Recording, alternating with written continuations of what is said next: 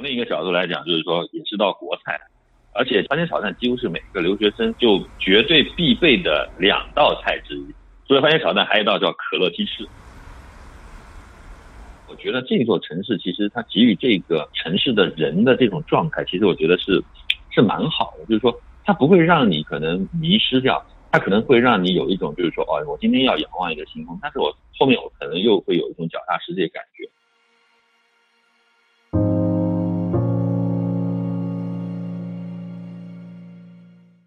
大家好，我是你们的老朋友阿杜。你现在收听到的是掷地有声播客的城市文化特辑，和这座城市聊聊。这次我们聊的城市，既有宜人山水，也有无处不在的便捷科技，有深厚的文化古韵，也有万人围观的直播带货。恬静生活和数字经济在这里调和，平衡的恰到好处。它就是杭州。今天我们邀请了一位朋友，杭州有氧的创始人范磊明。啊，我们因为跟他熟，所以亲切的叫他范总。来，范总跟大家打声招呼。Hello，大家好，我是那个杭州有氧的范磊明。今天范总呢给大家带来的这个物件是什么东西？啊，今天其实也不是什么物件，但是我觉得可能给大家上道菜吧。就这道菜，可能大家也都耳熟能详，而且可能也经常吃。那这道菜就是番茄炒蛋。哎，为什么选番茄炒蛋呢？因为其实这就是他们拍过的一个广告片，就是说一个留学生小伙子，然后到国外留学，呃，是参加一个 party 吧，然后呢，每个人烧个菜，他为了呃这个这个烧一个菜呢，就打电话给家里求助，然后爸妈因为有时差嘛，爸妈是凌晨反正半夜起来，然后教孩子怎么去烧一道番茄炒蛋，然后呢。帮助这个小伙子融入这个国外的朋友的圈子，然后等他意识到，呃，这个有时差，然后才想到，哎呦，爸妈对自己其实付出很多，很感动。其实是一个招行信用卡的这样一个广告。就关于这个广告，当时其实传播的非常广，然后只赢得大家很多讨论。为什么选番茄炒蛋这这道菜？是有什么原因吗？啊，因为我们本身当时项目里边就是有有有客户嘛，就招商信用卡的一个。客户里边也有很多当年是国外留学过的小小小伙伴，然后他们就觉得，哎，感觉好像厨艺估计都不怎么精，就觉得番茄炒蛋挺好的。然后从另一个角度来讲，就是说也是道国菜，而且番茄炒蛋几乎是每个留学生就绝对必备的两道菜之一。除了番茄炒蛋，还有一道叫可乐鸡翅。所以呢，就是在这个里边，其实我们当时就是说可能。回想了一下，就是说这样的菜可能它更容易引起一些共鸣感。啊，对对对，这个故事本身其实也就是我自己的亲身经历。就我在国外的时候，当然我自己当时问的，坦白讲，不是问番茄炒蛋怎么做，我问的是红烧肉怎么做，因为我妈做红烧肉，那是这样的事情。对，所以我觉得这个里面其实是有一种就是很强的代入感在里。我们经常说就是说，就是艺术就是源于生活，高于生活。那我们其实做了一些艺术的加工而已。但是它本身的这个东西还是生活化的，就非常有地气的，就是说每个烟火气在，所以我觉得这个也是为了后来为什么大家这种共鸣感会这么强的一个原因嘛。嗯，所以你当时真的也是因为去参加同学的这个什么 party，然后要去学个派。是，与其说这是一个一个商业广告，倒不如说这是一个自己亲身经历的一个有一个原型的一个一个带，然后把它艺术加工成一个商业广告。所以我觉得这里边其实我觉得还是蛮有这种。经历感在啊，怪不得这个能够打动人，它背后其实就是一些真的事情，真情实意在那边。对，其实我我我就想说，就是说，其实他是我，其实当年也算是很多留学人的一个代表吧。就是说，很多留留学生看完这个东西，他就会有很多共鸣感，在于说，他就看到了自己。我觉得这个事情它的本身它的传播度已经证明了它的一个受认可程度，然后又被人讨论，我觉得能够值得大家。去讨论的事情，它本身就引发了一些更深层次的一些呃价值观意义的一些一些一些探讨。那我我我其实对这个广告真的是非常非常喜欢，然后所以对您的这个呃公司，包括您的创业的一些选择也比较感兴趣。像你之前是有留学经历，然后在不同地方待过，最后选择了在杭州创办了这家公司，这个有有没有什么原因呢？为什么还是选到杭州？呃，其实与其说是我选择了杭州，不如说是杭州选择了我。就是说可能兜兜转转，就是说因为我待过很多地方嘛，可能过英国，待过香港，待过其他还有像日本啊这种很多地方，然后。但是总回兜兜转转回到了一个杭州，回到了一个生活开始的一个起点。那我们觉得冥冥中可能有一些安排吧。虽然我以前我老老说杭州是一个广告沙漠，至少我们当年在念书的时候，杭州是没有什么特别的广告公司，你说能够去承载我们对于广告的这种理想。那所以最后选择在杭州，可能也有一股劲儿吧，就是说。哎，觉得杭州没有，那我们就自己去创造一家这样子的理想型的一个公司。当然，你可能这些年，我觉得运气也不错，就是说一直按照自己的一个想法，一直自己的一些理解，以及自己对专业的一个要求，去开了一家有氧这样子的一个公司。其实我觉得也还蛮幸运，就是说这可能也是这十年来我个人觉得最值得幸运的一个一个一个事儿吧。也是差不多十年前吧，因为我本人其实对杭州非常熟悉。那几年我每年会去好几次，呃，公司一些工作的原因啊，然后呢会在西湖边啊、龙井山上会会跑，然后会组织一些活动。我印象很深刻一次是我们组织一个活动到了龙井山上，然后找了一家农家吧，然后一个老伯在门口，然后我们想问问他能不能去给我们做一个呃采茶然后炒茶的这样体验的活动。当时我们一开始还觉得这个麻烦人家不好意思。然后给人人家一些劳务费啊，给些钱，然后发现人家特别热情，根本不在乎这些，然后就带着我们去带他山后面去采茶叶，采完之后现场去炒，然后再去品茶，那这整个感觉非常舒服。然后呃，特别有一个让让我觉得不同于其他地方，就是喝茶这件事本身，因为龙井茶本身很有名，但我发现，在杭州好像喝茶的习惯不同于像成都啊、像广州啊这些，喝喝茶不是。最最主要的，主要是吃点东西啊，或聊聊天，也不像日本，就是把茶喝茶做成茶道那么仪式感重的这样一个事情，好像在两者之间，这感觉我不知道你平时有没有喜欢喝茶习惯，你对这个怎么看？呃，其实我还算蛮喜欢喝茶，而且我有杭州还有很多茶馆的一个一个收集。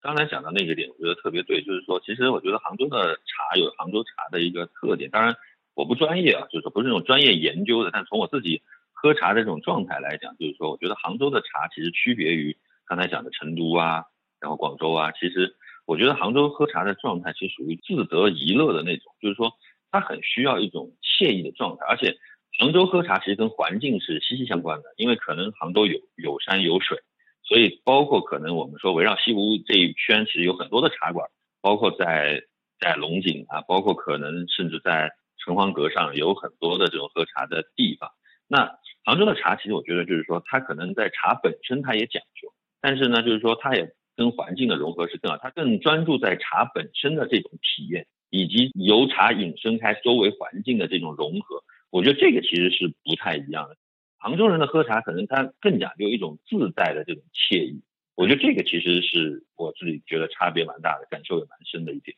嗯，好像就是。喝茶本身这一件事情，然后而不是说把它作为一个附属品，但又不是做的太过于隆重。对对对，他感觉就是说有一种刚刚好、恰如其分的这种状态。就是说，我觉得心境的一种状态，就是说，它可能跟茶本身的这种匹配，跟环境的匹配，它需要有一个分寸感吧，跟环境的融合，跟跟可能我们一起喝茶的人的融合，跟茶本身的融合。我觉得这几个融合，其实我觉得是不太一样。好，又到我们互动时间了。刚刚聊到了喝茶，而这期节目的互动礼品呢，就和茶有关，是杭州亚运会官方定制的牛酒冠名茶组合。不但外观设计很用心有趣，而且茶盒包装还可以重复利用，也很环保。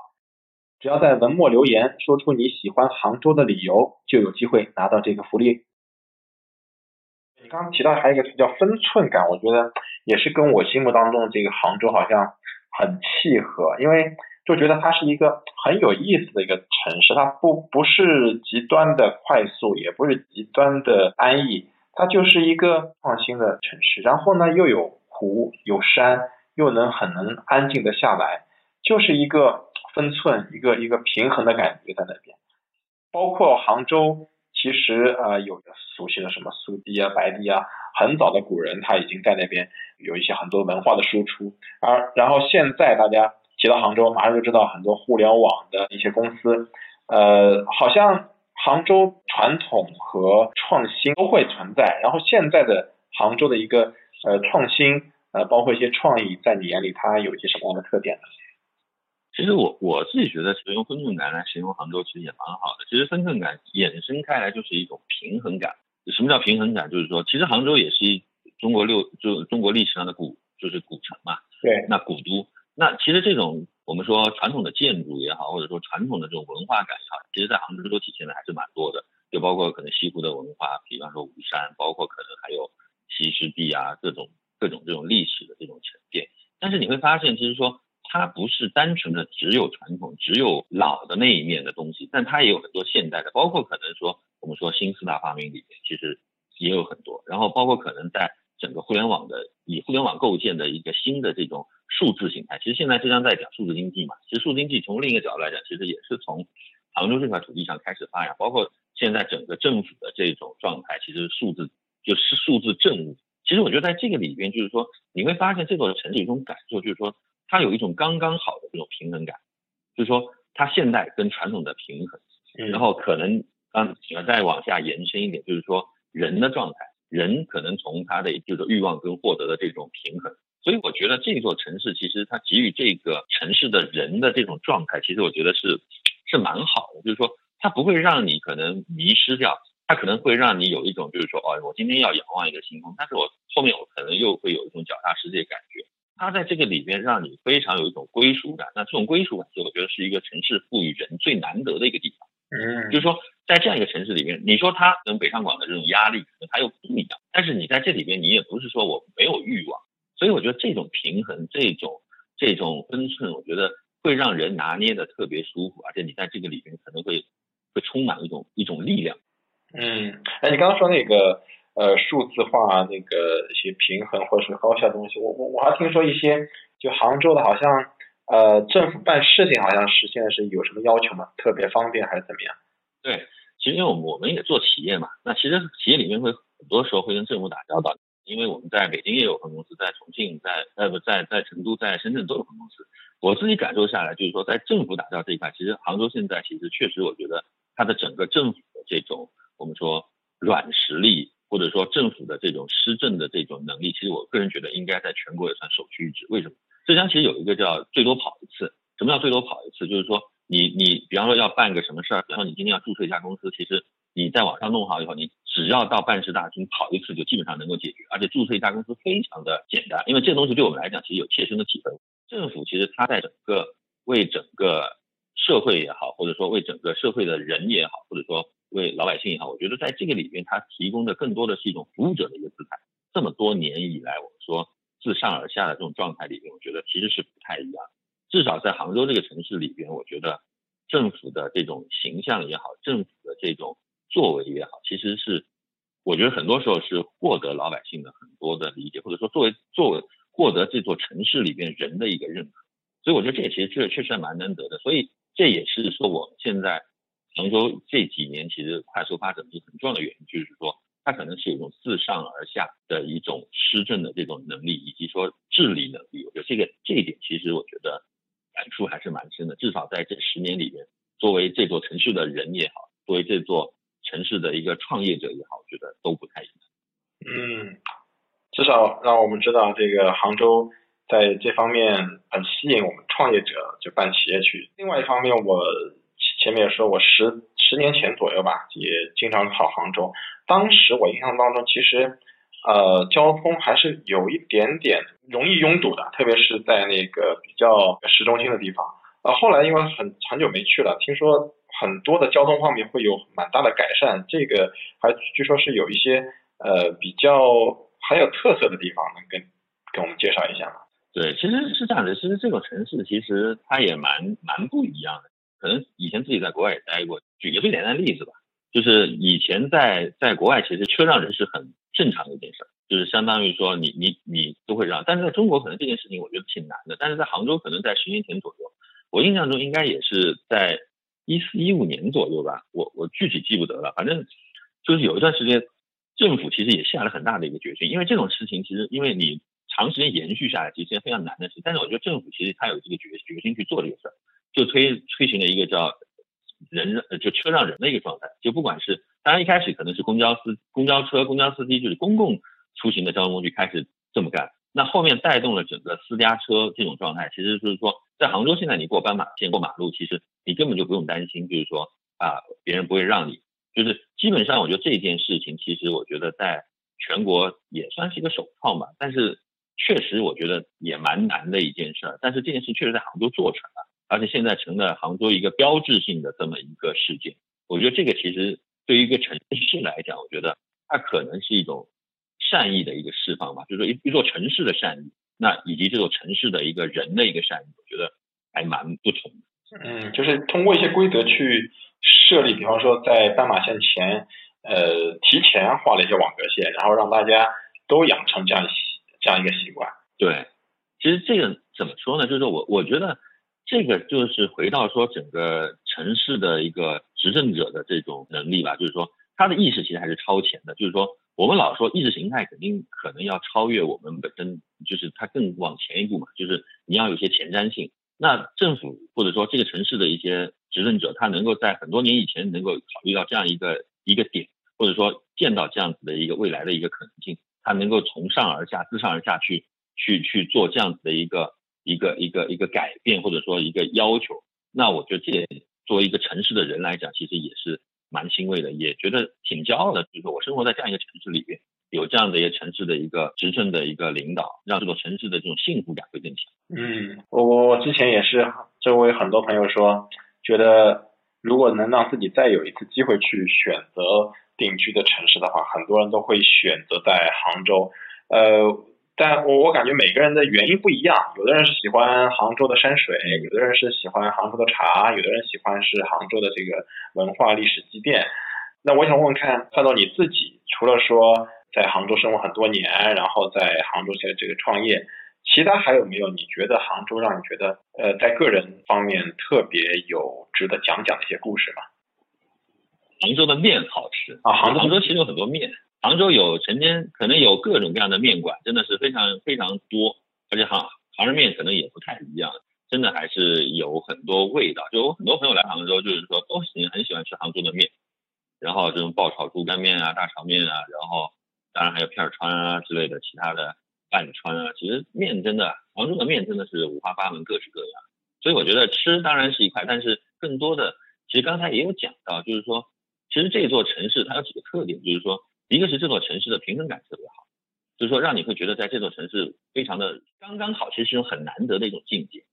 那第二个就可能还是刚才讲，就是说它的这种善意吧，这个城市的善意，就是说这座城市可能它是一种自上而下的这种善意。就是说我在这里工作创业，其实它会有很多的这种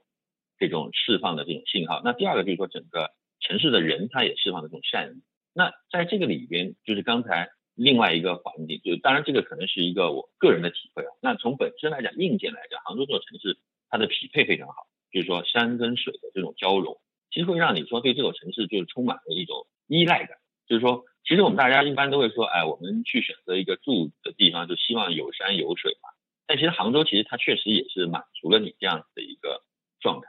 其实杭州这个城市，我觉得它是一个多元的，然后也是一种现代。你不同的人，他在这里边都可能会找到他特别的一个归属点。我觉得这个其实是一个非常不一样的点。就有些人就刚才坦白讲说，大家去广州是吧？我自己去广州为什么？我就觉得广州好吃。但是其他我觉得可能我的感受并不深。但是你说去深圳，深圳就是搞钱，是吧？现在年轻人就要去深圳去搞钱。但是你说。杭州好像你说好吃的也有，但是你说搞钱 它也能也能搞钱，但是你说它整个的一个山水的这种怡然自居的这种状态可能也有，所以我觉得它在这个综合的这个里边的时候，你的选择余地会很多，或者说每个人的标准都不一样的时候，他在一个环境里边，他总能找到自己想要的那个点。我觉得这个其实是非常难的一个地方，所以就是说每个人都能在一个城市里边找到一个归属感，所以我觉得这点其实还是挺不一样。嗯，一个平衡感特别强的一个城市，刚刚好。对，你在你自己身上有没有这种特别不一样的小故事，可以跟大家分分享一下吗？其实坦白说，也因为我这人属于波澜不惊就是也 没有什么对你的性格的故事吧。但我只能说，其实可能就是这样过来，其实也没有什么，坦白讲也没有经历什么大风大浪，但是就是说还算是比较幸运吧。但是这十年或者说我做这家公司来讲，可能是我最大的一个经历，或者说最大的一个。一个创造吧，我可以这么想，就创造一家一家公司，可能也还算还行吧。就是说，至少在这样一个城市里边，其实也不是一件容易的事儿。坦白说，就是说不是一件容易的事儿。但是我觉得这这样一个事情对我来讲，就是说也让我有很多的一种感受吧。就是说，在互联网这么一个发达的一个城市，或者说在一个数字经济这么发达的一个城市，那能够做一家全国性的一个也算全国性头部的公司吧。可能我觉得这可能也是我最值得分享、最值得拿出来讲的吧。因为其实个个人来讲，其实好像也没有特别，但是这个公司的经历，可能反而倒觉得是我这十年可能最大的一个收获。呃，这应该也算是在杭州找到了归属感吧。好的，今天非常感谢范总带来的分享。从饮一杯茶到一碗家常的番茄炒蛋。无不让我们感受到杭州刚刚好的平衡感。这座城市为追逐梦想的人提供打拼的空间，但也为热爱生活美好的人留出了享受生活的空间。因为这座城市的善意与关怀，让我们更容易在这里找到归属感。这是杭州的人文底色，也是展现在大家眼前最美的景色。